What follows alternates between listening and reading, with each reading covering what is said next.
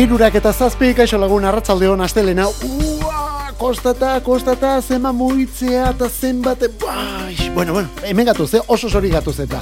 Mikel Olazabal eta biok, Olazabal jaun eta biok hemen gaude ja estudio eta kontrolean, beraz alde ontakoa prest, bestaldekoa gubezela edo oraindik larriago ez da horrela izan, eh? Bueno, egunari buelta ematera gatoz, astelen honi beste ukitu bat ematera gaur gainera egune ze busti eta ja freskoa daukagu eta. Kantu kontari musikeroen momentu orain hasi eta laura kartea musika Euskadi ratean eta gaur azteko urrezko emakume bakarlari hau gainera. Izan ere kantu hau da azken aldiontan gehien entzuten ari garen abestia, bersio honetan batez ere, Taylor Swift eta The Bleachers.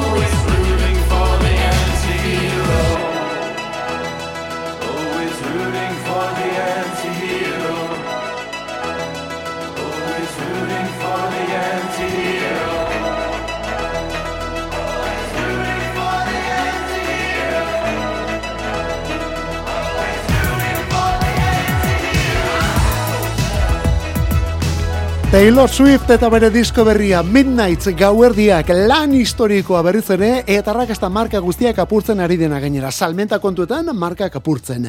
Egun bakarriko kliken errekorre ere jarri du, bai Spotify, bai Apple Musicen eta baita Amazon Musicen ere, Billboard zerrendako single arrakastatxoenen zerrendan lehen amarrak berak hartu ditu. Lehen amarrak berak, eh? Lehen da biziko amarrak denak Taylor Swift orduan. Eta hori historien inoiz ez omenda horrelakorik gertatu. Eta birarako sarrerak ere jarri dira salgai, baina tira salmenta hori eten eginda zergaitik eskaria, jendearen eskaria, handiegia delako, eta horrek arriskuak sortzen omen dituelako. Hortik atera kontuak. Hori dena Taylor Swiften Midnights disko berri honen inguruan. Anti-Hero hau da lehen singela eta kantorik sonatuena, baina batez ere bersio honetan azken egun hauetan, batez ere bersio honetan, The Bleachers taldeak egindako remix honetan alegia. Bueno, badakizu, Taylor Swiften Midnights diskoaren ekoizlea, Jack Antonoff jauna da, Jack Antonoffek badu beste talde bat ere, The Bleachers izenekoa, bueno, ba, talde horrekin egindu orain abesti honen remix berria, eta honekin marka guztiak apurtzen. Jole. Nola dabilen, emakumea bera da, Taylor Swift. Eta pop dotore honetan sartu garen ez, Ana Fernández Villaverde, la bien querida, abesti berria, edo horietako bat, la perra del hortelano. Soy más de lo que sabes y más de lo que ves. Soy carne de cañón, presa fácil para el lobo más feroz. Y no puedo salvarte ni quiero que me salven. No pienso pelear contigo más porque es por ti por quien peleo.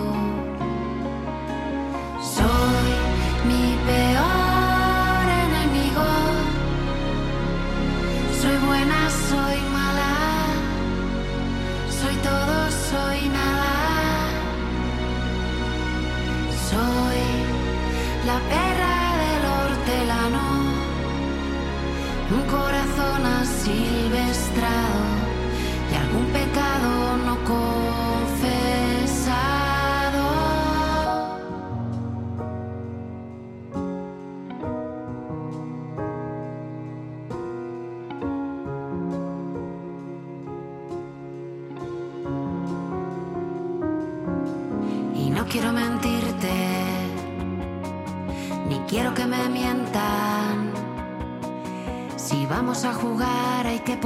las cartas ya sobre la mesa. Barco a la deriva,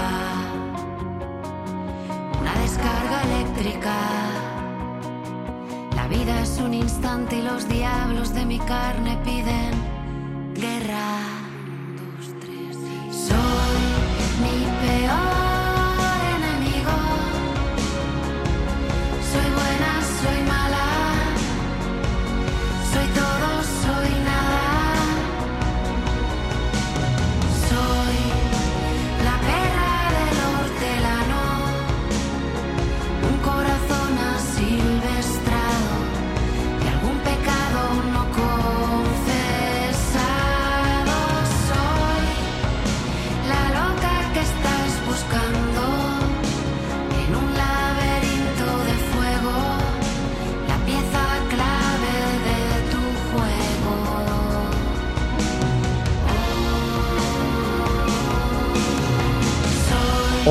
eta ze pop gaitasun duen beste neska honek, eta zeinen estilo pertsonala gainera. Gaur egun horren beste musika egin eta entzuten dugun honetan, gero eta zailagoa da, soinu ezberdin eta identifikagarria duten artistak topatze ez da, babira, honek lortzen du.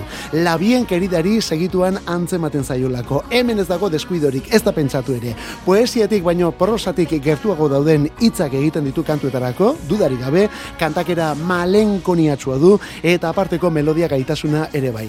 Disko berria zazpigarrena ostiralean paprika eta honelako abestiz betea, hau da La Perra del Hortelano. Lehen singelanak egin zituen haietako bat, eh? La Perra del Hortelano, bera noski, La Bien Querida, eta honez gain honelakoak ere bai. Esto que tengo contigo. La bien queridaren berriena aurkezten ari garelako. Ostiralean diskoa paprika. La bien querida eta kantu orduan Esto que tengo contigo.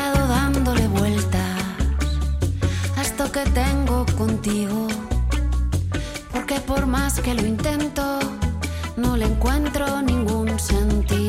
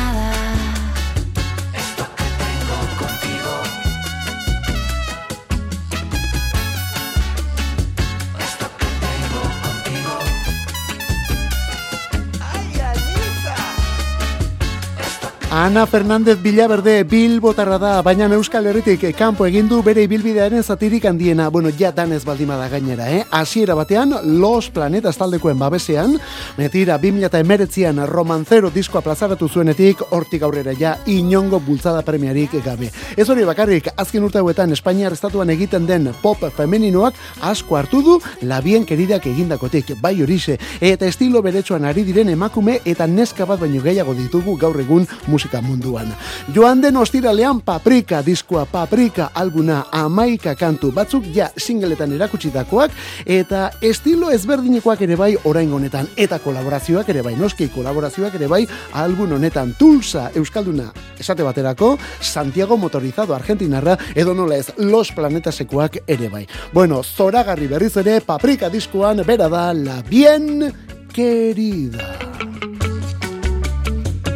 Eta ondoren datorkiguna ezberdina da, ondorengo hau bestelako soinuan datorkigulako, hau musikaren abanguardia da. Artearen abanguardia ere bai, eh? arlo bat baino gehiago ukitu eta astintzen dituelako Islandiako emakume bakarlari honek, Bjork. Hori bere izen artistikoa, Bjork. Berarentzat mundu honetan bizigaren gainontzekook ancestroak omen gara. Hortik atera kontuak, eh? Hau berrietako bat. da.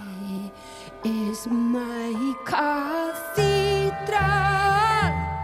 where this matrimor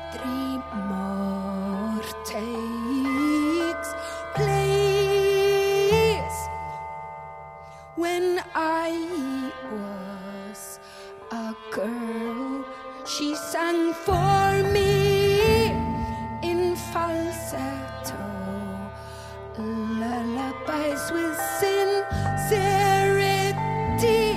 I thank her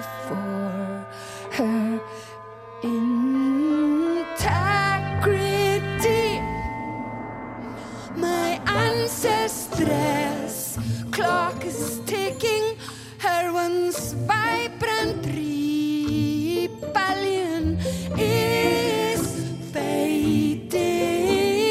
I am her hope keeper.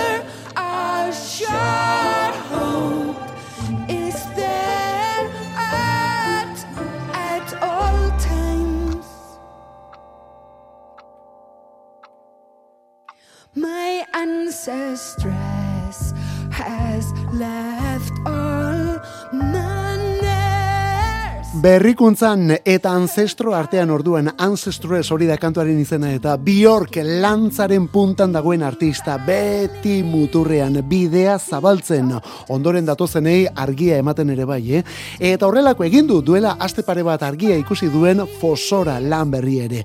Onartzen dugu pop iraultzailea da, azaletik hasi da gainera zeinen azal ederra. Eta onartzen dugu ez dugula askotan ekartzen, badakigulako ez dela mundu guztiaren gana iristen den musika, baina tira, bere lekua duena bai, eta musika benetan importantea ere bai. Hau ez da lehen entzunaldian sartzen, baina iritsi egiten da. Begira, horri ari gara esaten orain 2008 biko diskonen inguruan, eta gauza bera esan genuen, mila beratzerun eta lauro geita amazazpian, beste disko hau argitaratu zuenean. Lauro geita amazazpiko irailekoa delako homogenik iraupen luzekoa. Eta diskoretako piezarik txalotuenetako bat onako beike lore eta hogeita bost urte bete ditu aurten honek. Eta begira, begira nolako doinuak eta soinuak oraindik ere nola dauden hauek. Biorken beike loret lauro geita mazazpian.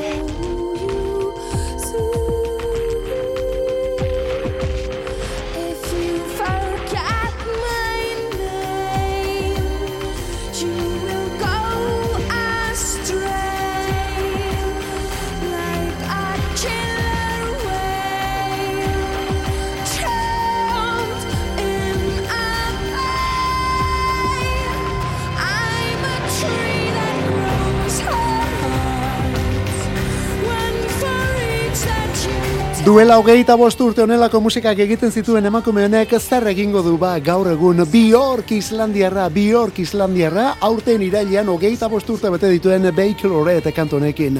Bere bosgarren estudio lana izan zen homogenik alguna eta hor sartu zuen abesti hau. Bai, bosgarren lana, eh? homogenik aurretik post eta debut eta horrelakoak eginak zituen. Eta denok ere Bjork lauro geiko amarkadan Sugar Cubes izeneko talde hartan ezagutu genuen banda ikeragarri hartan, baina tira horren aurretik ere bakarke egindako diskorik bazuen Bjorkek. Islandiako emakume txiki, era berean erraldoi honek. Beraz aspaldikoa da Bjork eta musika munduan oso gazte hasitakoa gainera. Gaur bertan berrogeita amasei urte bete ditu. Berrogeita amasei urte gaur Bjorkek. Batzuk zoramenaren esango dute, baina zalantzari gabe ausardiaren ikurra musika kontuetan. Eta urrengo ziurrenik ez da imutorrekoa izango, nola ba, baina hau ere berria da, eta berritzailea ere bai. Romi, kantuaren izena Strong, Fred Again, DJ eta ekoizleak lagundu dio hemen, erabat dantzagarri, Romi, The XX taldeko kantari eta gitarrista bakarka.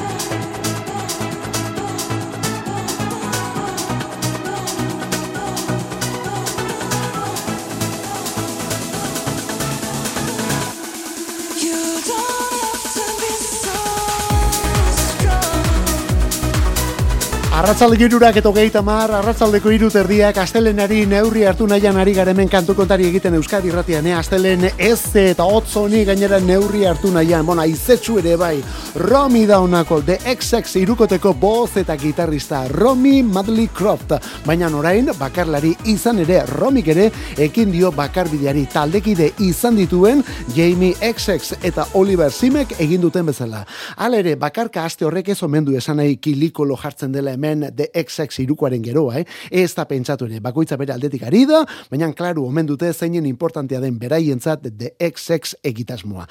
Leister zerbait berria plazaratzekotan dira gainera. Momentuz, azkena hause. Romy, kasu honetan Fred Again izeneko DJ ekoizle batekin bat eginda, honen izena da Strong eta kantu benetan dantzagarria. Era bat poperoari gara, behar du eta astelenak. Phoenix laukotearen txanda.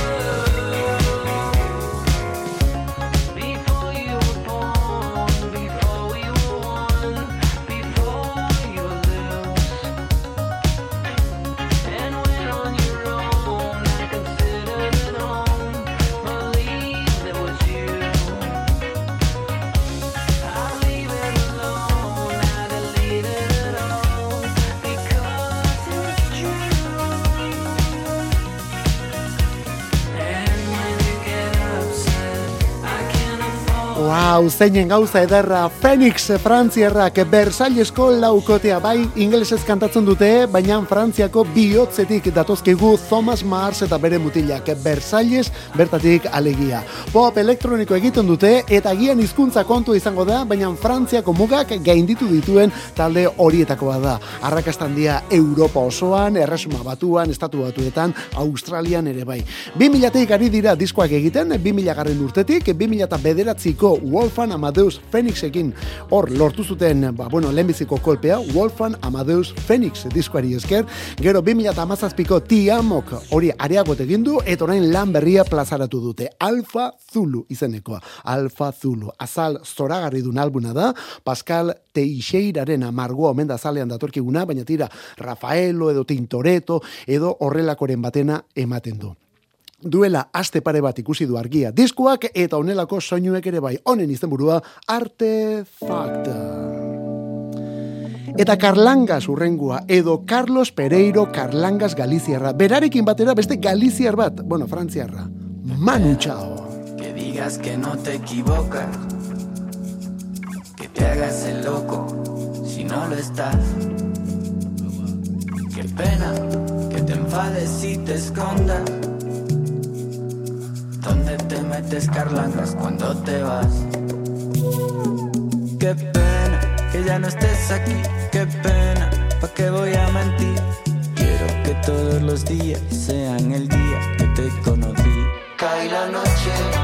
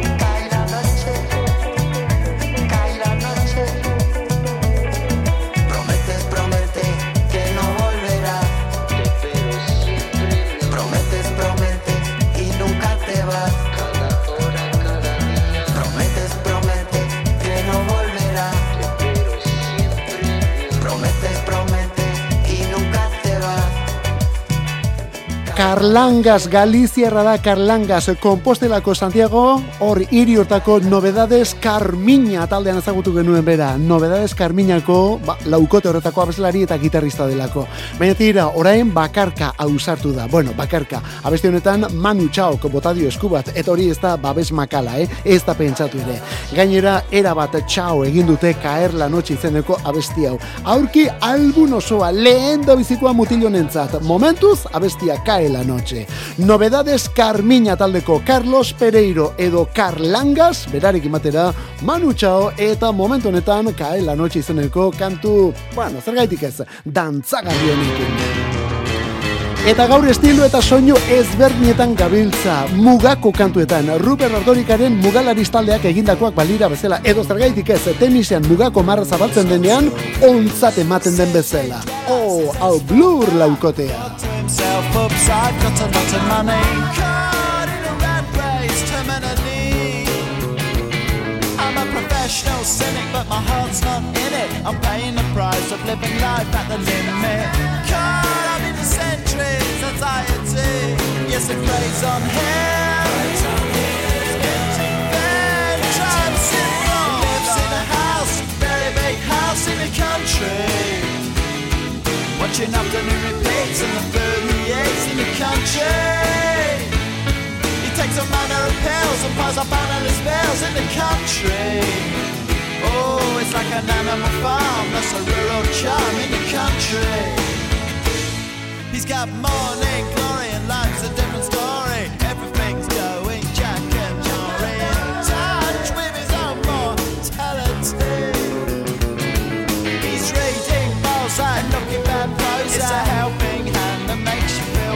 Oh, it's a remedy for the lives in a house, a very big house in the country. He's got a in his chest, so he needs a lot of rest in the country. He doesn't drink, smoke,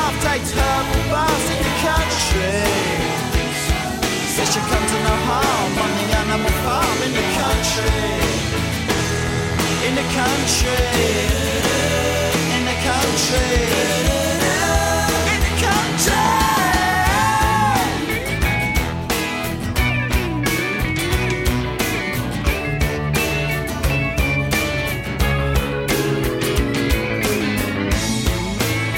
Blair laukotea da honako hau, eta orain gainera berriz itzultzen hasi den banda. Eta albistea joan den astekoa da, baina gauza nola diren, eguna joan eta eguna etorri, berritzen doan albistea. Lehen da bizi itzulera kontzertua bat eta bakarra iragarri zuten. Londresko Wembleyin, hogei, hogei teiruko ustailaren sortzian. Gero handik egun batera, horren aurretik eta berotzen hasteko beste kontzertu bat, Normandiako jaialdi batean, Frantzian. Hau ustailaren zeian. Beraz, ustailaren zeian, datorren urtean, Frantzian, eta gero ustailaren sortzian, Londresen erresuma batuan. Meatira, Wembleyk hori hain ondo omendua, azkenean aldatzea pentsatu dutela, bueno, aldatzea ez, beste egun bat gehitzea ere bai. Ustailaren bederatzean ere bertan arituko direlako. Beraz, Wembley, ustailaren sortzian eta bederatzean. Alex James taldeko bajistak esan duenare importantea, disko bat egitea ere ez dutela baztertzen, beraz hori notizia ezin hobea. Eta ez hori bakarrik, garai batean ez ziren ondo konpondu, Oasis eta Blur ez ziren ondo konpondu, baina orain Liam Gallagher, Oasis taldeko kantari eta lideretako bat bere bizilaguna izango omen da, eta horren aurrean Alex James benetan zoratzen omen dago. Polin, ba baita gaur ere, tipoak gaur bertan berrogeita malo urte bete dituelako. Blur taldeko bajista, azken egun hauetan, erabat albiste dugun elementua. Uh, eta mila beratzirun eta lauro gehian, Talking Heads laukote Amerikarra, Remaining Light izeneko diskua, historiarako geratu den kantu bilduma, eta orain partaideek omentzen ari diren diskua gainera. You may find yourself living in a shotgun shack. And you may find yourself in another part of the world. You may find yourself behind the wheel of a large automobile. And you may find yourself in a beautiful house with a beautiful wife. And you may ask yourself,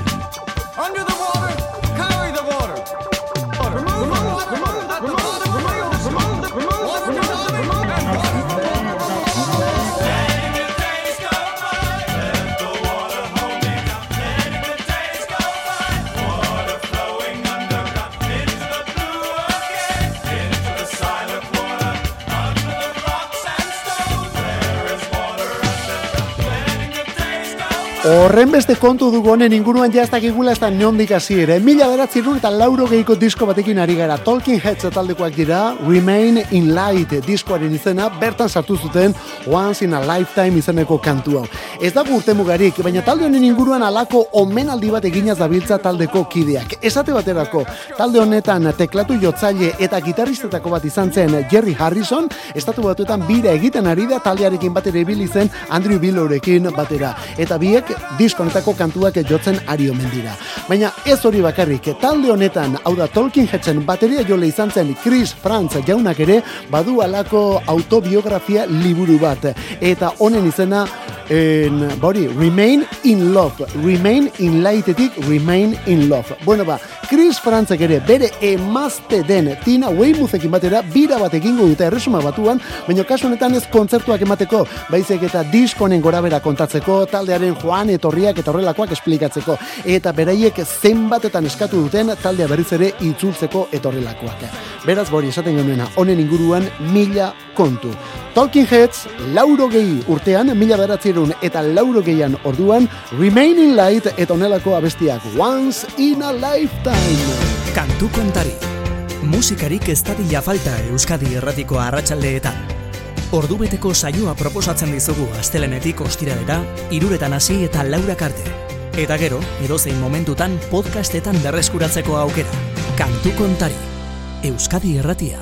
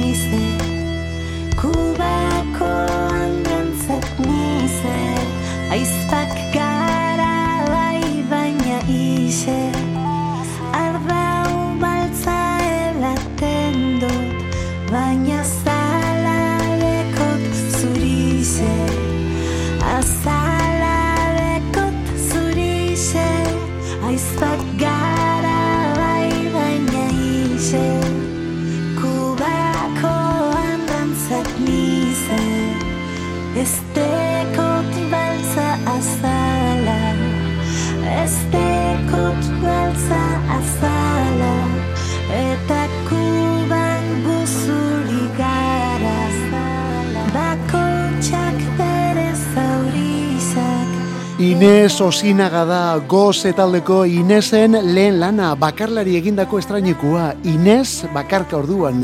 Eta horretik, ukelele eta guztia aurkeztu zaigu arrasateko musikari hau, baina orain triki eta elektronikaz jantzi du Udaberrixan Habana izeneko abestia Udaberrixan Habana. Eta horrela aurkeztu du bere burua Osinaga andereak gauzak asko aldatu direlako gozeren azken kantu haietatik. Sarrion handiarekin egindako elkarlana, kubarako bidaia, amatasuna, ba begira, Kuba aipatu, eta hau da udaberrixan Habana. Eta zikin topatu zuen Karibeko irla eta iria nonbait, baina, ba hori, badabilelako, dabilena zikintzen delako. Geldi ez dagoena hori da zikintzen dena. Eta Inez bere ere, bere burua loitzeko prest, dudari gabe. Lore argarate edo amaikak lagundu dio kanto honetan, ostegunean itxasoa da bide bakarra egiz, egitasmoa aurkeztuko du gainera. Itxasoa da bide bakarra. Horrela, dena jarraian idatzita, eh? Goze, garai batean hor ezagututako Inez Osinaga, ja hemendik aurrera, orain behintzat, bakarlari. Eta hau ere Euskal Herritik datorkigu, hau ere Euskal Herrian eginda gazteleraz hori bai, eh? Iruñetik Kokoska eta Chill Mafiako Kiliki. Honen izena Txubi Txubi.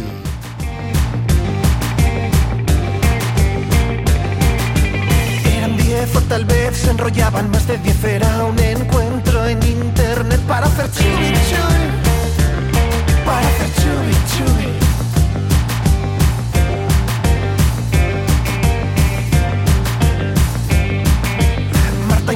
Isabel se extasiaron con Miguel y en el jacuzzi del hotel. Hicieron chubi chubi Hicieron chubi chubi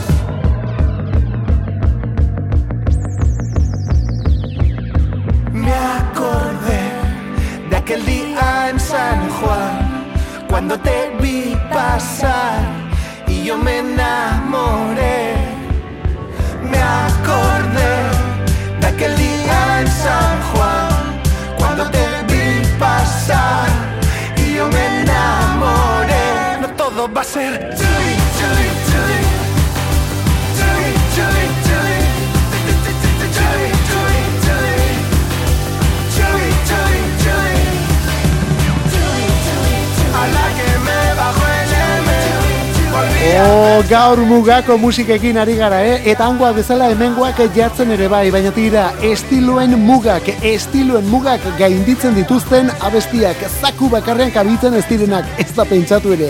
Kokoskaren indie popa dago batetik, kokoska taldearen indie popa, gauza beretan interesgarriak egiten ari delako, iruñako laukote hau esate baterako, 2000 eta hogeita bateko kokoska diskua. Baina orain, txubi txubi kantua aurkeztu dute, kantu erabat deskontrolatua. Eta kontrol falta horretan, kiliki freskok ere izango du zer esanik, berak ere baduelako parterik, txubi txubi izaneko kantu kiliki fresko esan barrik ere chill mafiako liderretako bat. Bueno, zen nolako historia dagoen hemen, iruñetik kokoska eta kiliki fresko honen izena txubi txubi. Oh. Eta gaur bete ditu hogeita hamar urte abesti honek, lauro geita amabi oso urte importante izan zen musika munduan, hainbat disko garrantzitsu utzitakoa. Horietako bat rem laukoaren Automatic for the People.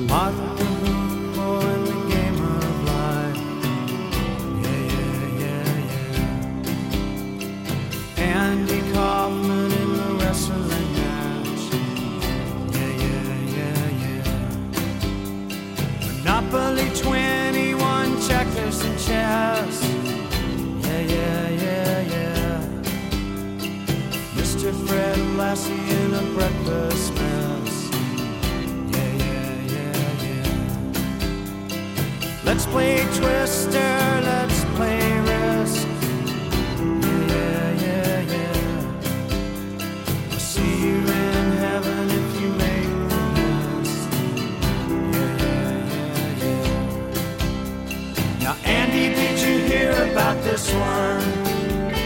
Tell me, are you locked in the pine? Andy, are you goofing on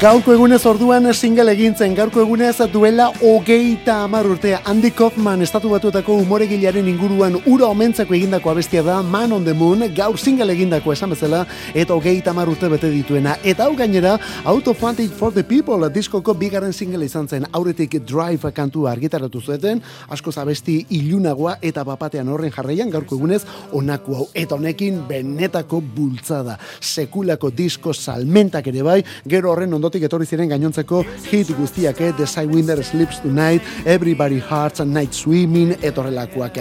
Disko estratosferiko bat aurkezten ari gara jaun Andreok, Automatic for the People albuna, rentaldearen diskua, eta diskortako lehen hit sonatua onako hau, Man on the Moon izenekoa.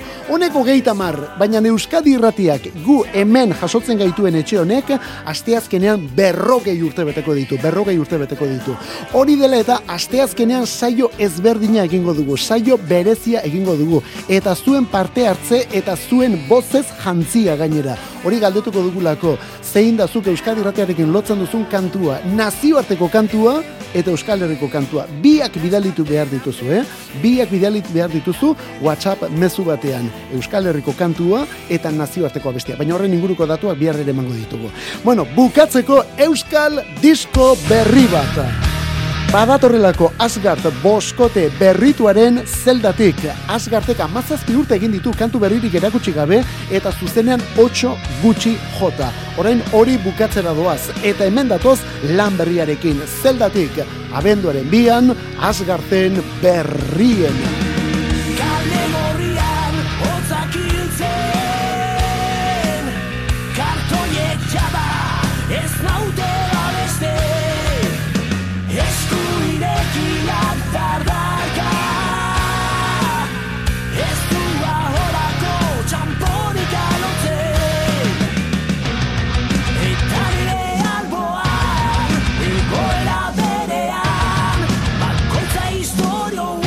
Asgard metalero gipuzkoaren emaitza berria da honako kale gorrian izenekoa. Argi dago zertaz den abestia eta bereiek izaten jarraitzen dutela ere argi eta garbi. Aldaketa bat badute hala ere. Bueno, bat besteak beste, eh? Mikel Jartza da taldeko bajista berria eta honen bultzadak indar berritu egin ditu Hasierren Bil eta bere mutilak. Disko orduan zeldatik abenduaren bian eta ondoren kontzertuak lehen da bizikoa Donostiako dokan abenduaren amarrean Donostiako dokan. Honekin Euskal Metalaren itzulera, Asgard taldearen itzulera. Uh, minututxo bat besterik ez arratzaldeko laurak izateko. Kantu kontari Euskadi ratian musikeroak. Alde honetan Ola Zabaleta biok eta beste aldean zure bai eta tartean zure mezuak nola ez. Bagoaz, bihar arte ondo izan zeure itxuran ibili. Gozea